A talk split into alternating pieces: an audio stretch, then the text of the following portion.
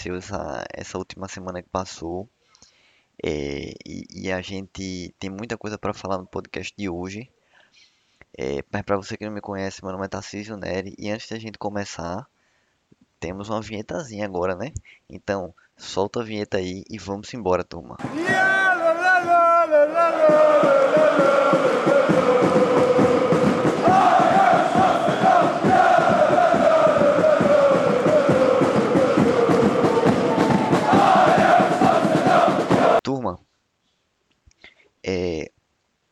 trazendo aqui para vocês hoje, né, a gente a gente dividiu alguns temas, né, importantes. A gente vai tentar trazer ele aqui em ordem cronológica do, do que aconteceu para poder trazer para vocês.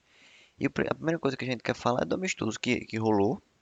O, essa semana houveram dois amistosos, né, que o Ajax fez, dois contra times alemães. É, o primeiro foi no dia 25 de agosto, foi contra o Reta, Reta Berlim, lá na Johan Cruyff Arena. É, nós vencemos por 1 a 0 o jogo. Gol de quem? De quem? De quem? Do cara que eu amo, né? Do cara que eu adoro. Labiade. Né? E novamente de falta. Dessa vez não foi uma cobrança muito bonita, né? Ele contou com a sorte. A bola bateu na barreira, desviou na barreira e acabou no contrapé do goleiro. É, o, o goleiro lá alemão não teve como pegar essa bola. Mas enfim, é mais uma vitória. É, o ponto também interessante que acho que a gente comentou no podcast passado foi um gol que a gente fez com menos de 15 minutos de bola rolando. É, o time ele tá ele tá com essa marca né, no jogo nesses amistosos tá fazendo um gol muito rápido tá tentando fazer uma abafa inicial e acaba que pega o adversário meio que dormindo vamos dizer assim né meio que esquentando né, para amistoso isso é um ponto que é, acaba gerando um ponto positivo pra gente porque acaba que a gente marca o gol enquanto o time adversário ele tá ali ainda se esquentando para amistoso a gente já começa a mil por hora e acaba que é, já constrói uma vantagem ali, mesmo que seja mínima. E para esse jogo, turma, eu queria falar é, dois pontos que aconteceram. Primeiro foi a estreia de, de Mohamed, Mohamed né? É, eu particularmente não o conhecia. É, ainda está muito cedo para falar sobre ele, né? Então é, a gente não vai conseguir é, trazer muitos detalhes sobre o futebol dele. Mas ele, ele foi ali, fez o, fez o básico, fez o que precisava fazer, não teve nada demais, mostrou muita vontade, muito, muito querer, né? É, é um cara que mostrou muito rápido, é um cara que mostrou ser consciente quando tem a bola no pé, não é um cara louco, é, sabe o que faz quando tem a bola no pé, então é, esses são alguns pontos que eu levanto de Kudus nesses minutos iniciais aí, nesse tempo que ele passou em campo contra é, o Reta Berlim, ele jogou 90 minutos e a gente vai ter algumas impressões, né? mas é muito pouco ainda para trazer alguma coisa para vocês. Mas o que chamou mais atenção não foi o resultado, não foi nada. É, o que chamou atenção foi Dale Blind. É, Dale Blind ele sofreu um, um, a gente não sabe, não entendeu bem se foi um dígito, se ele desmaiou, se foi uma parada cardíaca, enfim. O fato é que Dale Blind ele tem um, tem um seguinte problema. Ele fez uma cirurgia no começo do ano, ele até passou um tempo afastado é, e voltou agora depois da pandemia é, para colocar um marca-passo, para colocar um marca-passo. E o que, que, tá, o que, que aconteceu para ele colocar esse marca-passo? Teve no jogo contra o, o Valência, se eu não estiver enganado, ele precisou sair de campo porque ele desmaiou e ficou desacordado e aí ele teve que ser substituído. É, o coração dele começou a bater, acelerar muito rápido, começou a bater muito, muito rápido, e aí acabou que ele desmaiou, né?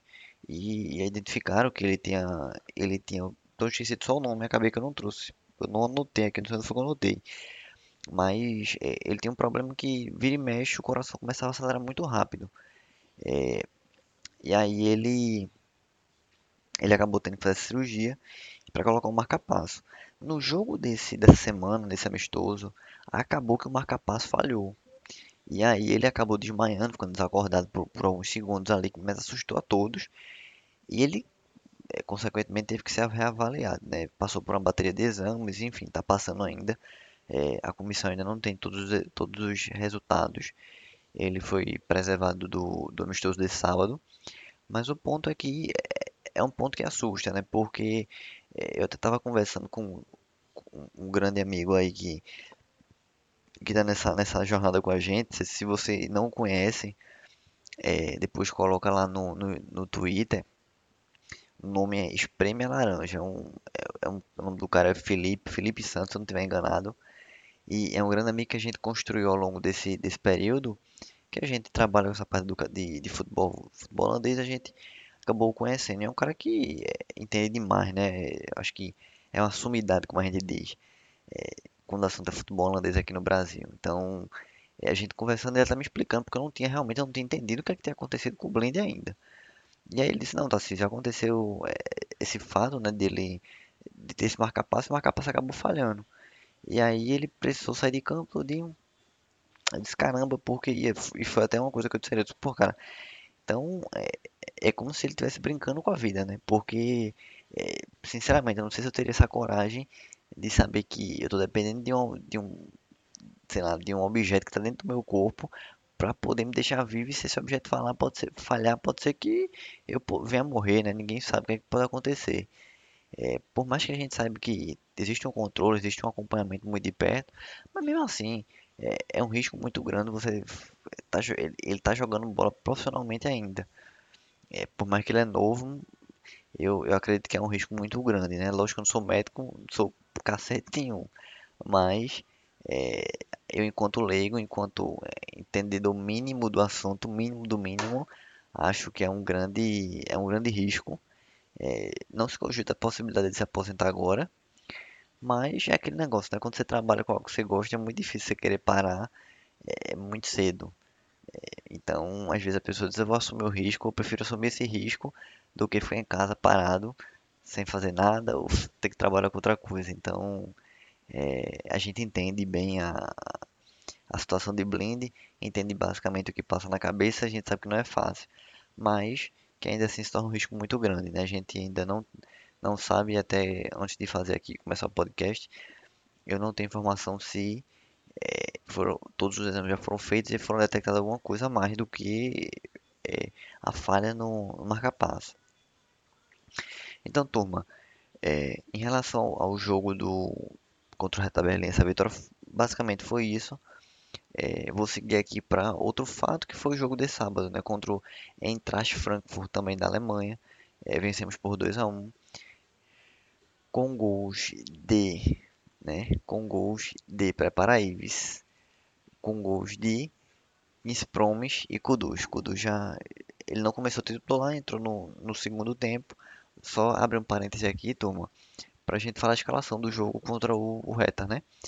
Foi Stecklenburg no gol, Tagliafico na esquerda, Blind Schultz na zaga e Dest na direita. Na volância, Alva, Alvarez é, e, e Van de Beek. Aí você vem com Anthony, Kuduz e, e Labiade e Tadic ali como homem de referência. Já para esse jogo de para esse jogo de sábado, houveram algumas mudanças, né? O Nona voltou ao gol. É, Tagliafico na esquerda continuou. Martins como, como zagueiro na vaga de Blind e Schultz continuou como também titular. Na direita, Masraui voltou à lateral direita. É, Álvares como primeiro volante. E aí você é como se fosse basicamente um 4-1-4-1. Né? Então você tem a você tem a primeira linha de quatro que é com Tagliafico, Martinez, Martinez e, e Schultz e Mazzari. Na volância é Álvares. Aí você depois vem com outra linha de quatro que é Promes, Gravenberg, Tardit e, e, e Anthony. E Lacina Traoré como o homem de referência. É, em relação a esse jogo, turma, tem algumas coisas bem legais pra gente comentar. Primeiro, o desempenho da equipe. Acho que foi em relação a conjunto, esse foi o melhor amistoso que eu vi até agora.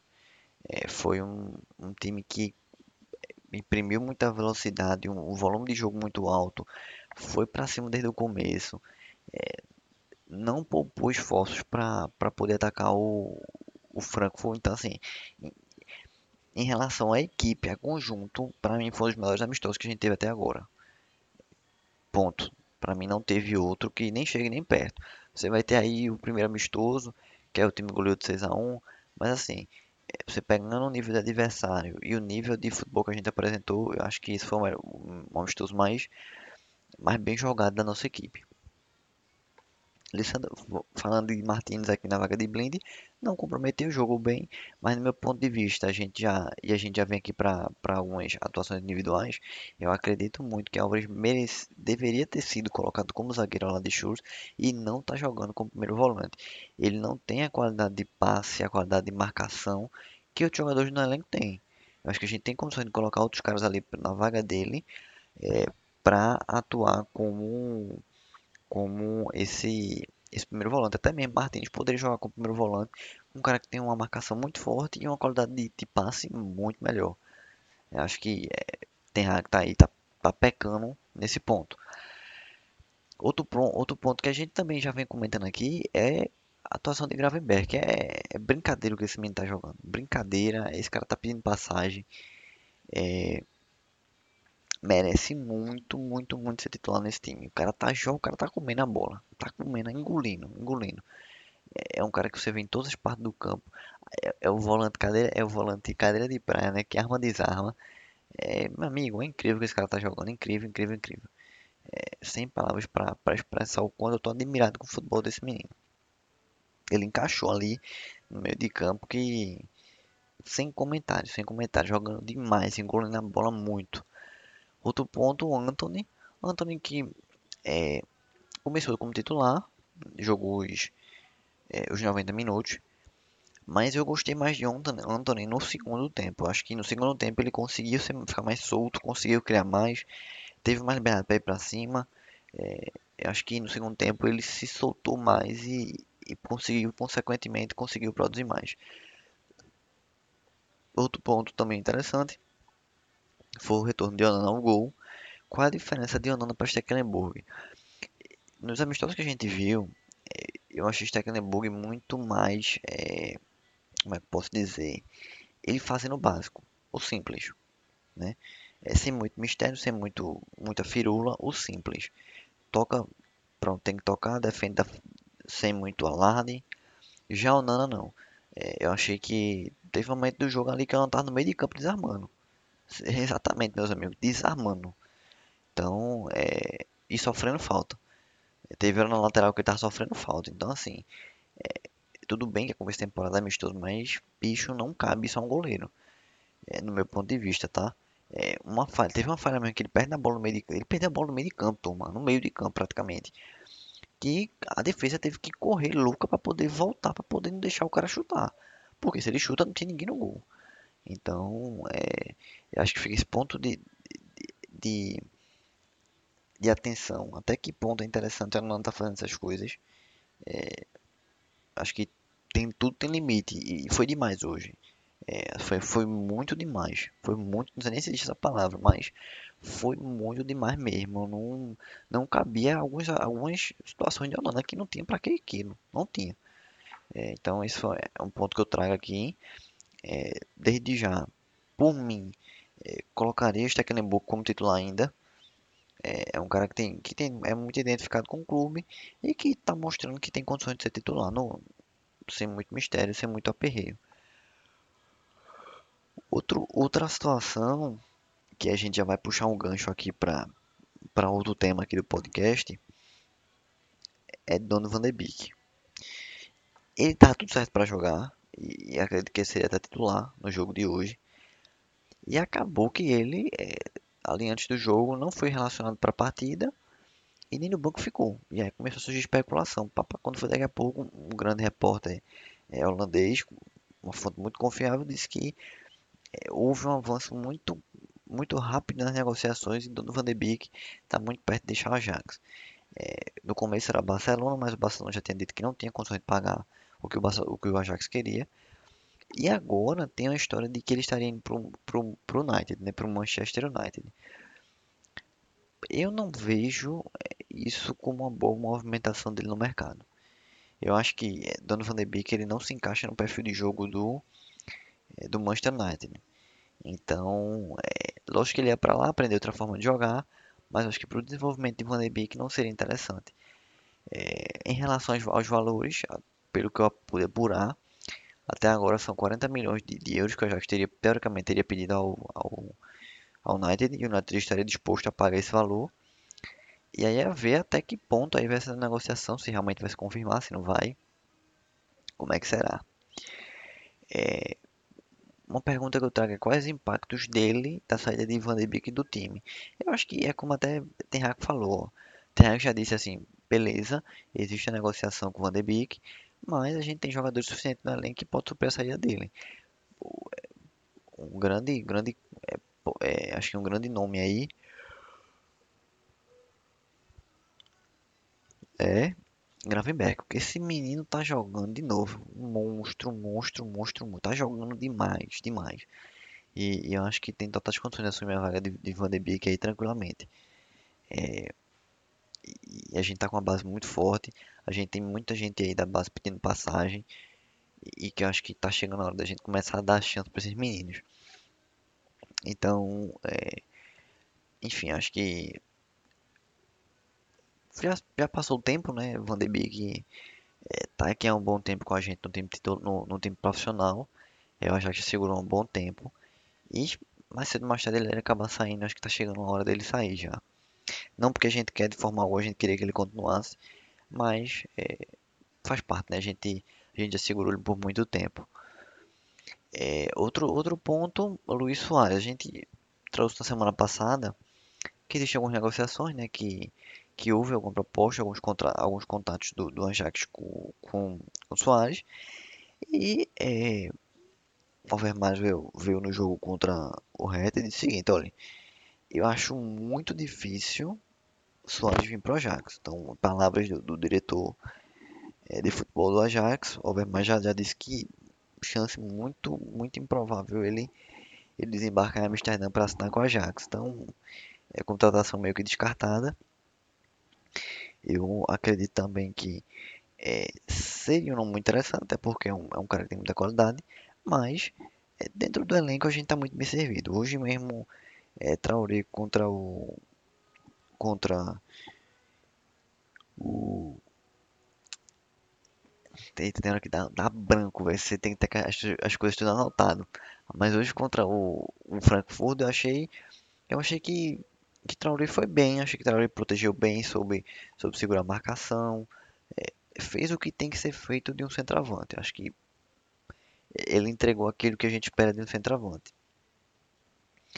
É, então, fora as, os outros, as outras é, opções que a gente tem. Eu estava comentando, a gente tem um, tem um grupo nós já que se você tiver interesse em entrar, vou deixar você fala, manda mensagem para mim no Instagram, no, no, no Facebook, no Twitter, Tarcísio, eu quero entrar no grupo de vocês do, do, do WhatsApp do, do Ajax, que eu lhe coloco.